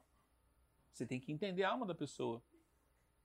Eu acho que todo mundo é capaz de mudar enquanto é vivo. Se você me pedir todos podem mudar, eu mesmo vou, vou acreditar que tem algumas pessoas que eu já aprendi que não, não, não acredito que possam mudar. Mas eu mesmo me controlo e digo, puxa, se eu pensar assim, eu estou dizendo que a humanidade não tem cura. É, isso é, tá muito, errado. isso é muito engraçado eu, mesmo. Eu me corrijo. É. Você sempre pode haver solução enquanto uma pessoa for viva sempre pode ser aprendido. Claro um, que tem que ter humildade para aprender. Eu acho que cada um pode ser tocado de uma forma ou de outra, né? E aí ele tem. tem Talvez eu acho que você sabe melhor do que eu. Termo, que às vezes, é, às vezes é religião, às vezes é pai, é mãe, é filho. Tudo tem um, um ponto de transformação. Eu acho assim, ó, que, que o ser humano pode mudar, aprender. Pela fé e pelo trabalho. Acho que ele pode aprender. É, mas tem gente que não vai pela, pela fé. fé. Mas às trabalho. vezes é por. Você sabe, Sabe. disso. Muito bem, às vezes é pela mãe, vai pelo filho. Talvez o cara não se liga em religião, mas ele. É, É porque depende de cada pessoa como ele vai ser tocado. é verdade. Agora, é- me diz é um negócio, complexo Tatiana. é, a gente ficou. tá- eu devo estar no gargalo aqui, porque segura. é, a gente. Eu, eu faço o cálculo de tudo. Tem alguns Mas cálculos você aqui. corta lá, você escolhe. Não, a gente vai direto, não tem corte. É, como é que faz para as pessoas se encontrarem? Olha para a câmera, pode. Como é que faz para as pessoas te encontrar? Bom, é, eu tenho Instagram, né, que é arroba delegada Tatiana. Tatiana tem um H lá no segundo T, então é T-A-T-H-I-A-N-A.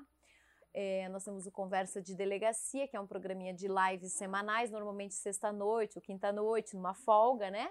Que a gente recebe alguns convidados também, é um programa novo, né? É, temos o Facebook também, delegada Tatiana Guzela, meu marido, delegado Tito Barichello, tem Face e também temos o Instagram. né? Temos os dois. E quem quiser nos seguir, acompanhar nosso trabalho, aquilo que nós pensamos, normalmente a gente expõe lá. É, são, são, nós somos, está Você aberto. trabalha junto com teu marido, né? Então, meu marido é titular da segunda delegacia de homicídios. Eu sou titular da primeira delegacia de homicídios, da divisão tava- de homicídios. Eu tava ligando na televisão recentemente e aí eu vi que você fez uma operação Big Brother. Sim, semana eu passada. falei, a gente vai conversar com ela. E aí fez uma operação é, Big é Brother. Operação Reality. Eu acho que era- Só, É, Operação Reality. reality. É. Então Sim. essa é a Operação Reality. Uhum. Eu, eu acho que. Ah! Foi a RPC que tava falando. Então por É. isso o cara botou BBB. É, Ah, Big tá. Brother. Não, só pra é, deixar é. claro, né? É, É, é, é, é. sim. É, mas a gente chamou de Operação Reality. Não, mas era por causa da Globo, então tá certo. Eles estavam puxando um Sim, programa claro, deles. né? puxaram o Lógico, programa deles. né? O bandido não tá mais de chinelo, né? Ele Tem, tá de tênis, Tem tá de o touca. coitado que tá de chinelo. É, né? é um que pouco. normalmente é o preso. Aqueles pe- Sim. pequenos são os presos, boi de piranha, porque os grandes continuam lá. Ninguém fala, ninguém cita, usam apelidos que não são nem do seu nome, né? É, por exemplo, tem um cara lá, né? Não vou falar nome, eu vou usar Sim, um outro, sim, né? sim. Um pseudônimo, mas o cara se chama Adão e o apelido dele lá no tráfico é José. Todo mundo conhece ele por José e ele tem o apelido Sol. Enfim, né? Então, é, cada um tem o seu, seu esquema. A inteligência é, está em toda a área huma- humana, né? Tatiana, muito obrigado por você ter vindo. Imagina, foi um Eu acho que a gente prazer. ficaria, ó, horas, horas É e horas e horas, Tem porque muito assunto. é, você fala muito bem. E deixa eu gente- te falar. é, eu primeiramente eu queria, eu, eu não trouxe pro Wagner, Ah, eu mas acho que eu eu vou tenho, mandar. Eu tenho um, um presente pra você também. Eu queria te dar uma caneca da, da DHPP, com símbolo novo já da Polícia Civil, e dizer que é- foi um prazer estar aqui Nossa, com que você, legal. te conhecer, Davi, te conhecer, Wagner. Vou mandar uma outra caneca para você, não sabia que ia te encontrar, mas aí foi um prazer conhecê-los No também. final do ano, a gente faz uns calendários que esses calendários ajudam as crianças autistas do Centro Cívico. Ai, que legal. da escola nossa. alternativa. Então Uhum. tem fotos de Curitiba aqui, são 12 fotos de fotógrafos diferentes. E esse calendário são dois, então é para você e para seu marido. Ah, tá? eu agradeço, ele É, também vai você coloca uma, uma foto, é, bota na sua mesa de trabalho, que certamente. isso- A gente já passou janeiro, agora já está em fevereiro. Eu te perdoo por não ter me dado Ah, mas a gente, a, a gente conhecia. Não, eu tô Então- brincando, tá tudo certo. Tá bom? Ai, gente, Tatiana, muito obrigado por você ter Deixa eu vindo. te falar uma Ah, coisa. fala, fala então, porque eu, eu- as câmeras de estão acabando. Então não tá indo. O Wagner falou que tá, tá, tá indo. Olha, gente, uma graça mesmo, lindo. Muito obrigado. Agradeço muito. Deixa, eu- deixa eu ver qual é a foto de fevereiro. de Curitiba, que eu amo essa cidade. Ah, Nossa. fevereiro Parque Tanguá, pô, que legal. Aham, verdade. E tudo isso é produzido Ué. pela gente. Muito tudo, tudo, lindo. tudo. Lindo. É fantástico isso aí. Isso aí ajuda as crianças do centro cívico todo ano, todo ano. Bom, é, mas só mais uma coisinha. É, eu quero deixar registrado aqui de- o canal de denúncia anônima da DHPP, que é o 0800 643 1121. Quem eventualmente assistir essa tua reportagem maravilhosa, que foi um prazer estar aqui, pode fazer denúncias anônimas, completamente anônimas de verdade, entra direto no programa de computador pode falar lá sobre qualquer homicídio, sobre qualquer situação que envolva lesões corporais de natureza gravíssima, por exemplo, ou mesmo seguidas de morte, de Curitiba ou mesmo da região metropolitana que a gente repassa as informações. E deixar registrado o seguinte: a comunidade, quando acredita na polícia, ela não tem medo de falar. E eu acho que mais do que nunca, nós com uma resolução né, é, geral de quase 80%, a minha unidade com mais de 90% de resolução dos homicídios, é, nós já podemos dizer que nós temos uma taxa incrível e que todos ali contribuem muito e trabalham muito para ver essas resoluções e as prisões. Então, não tem medo de denunciar, não tem medo da polícia. A polícia está aqui. Às vezes, é claro, há pessoas e pessoas, mas mesmo assim, a finalidade é a proteção, é a defesa, é a investigação, é a prisão e é a proteção da comunidade. Obrigado, Wagner. Obrigado, Davi. Um beijo a todos e até a próxima. Obrigado você pela, pela recepção e pelo carinho que você veio para cá, tá bom? Aproveita, se inscreva no canal e siga a Tatiana, tá bom? Um abraço para você. Tchau, tchau. Quer dar um tchau? Tchau!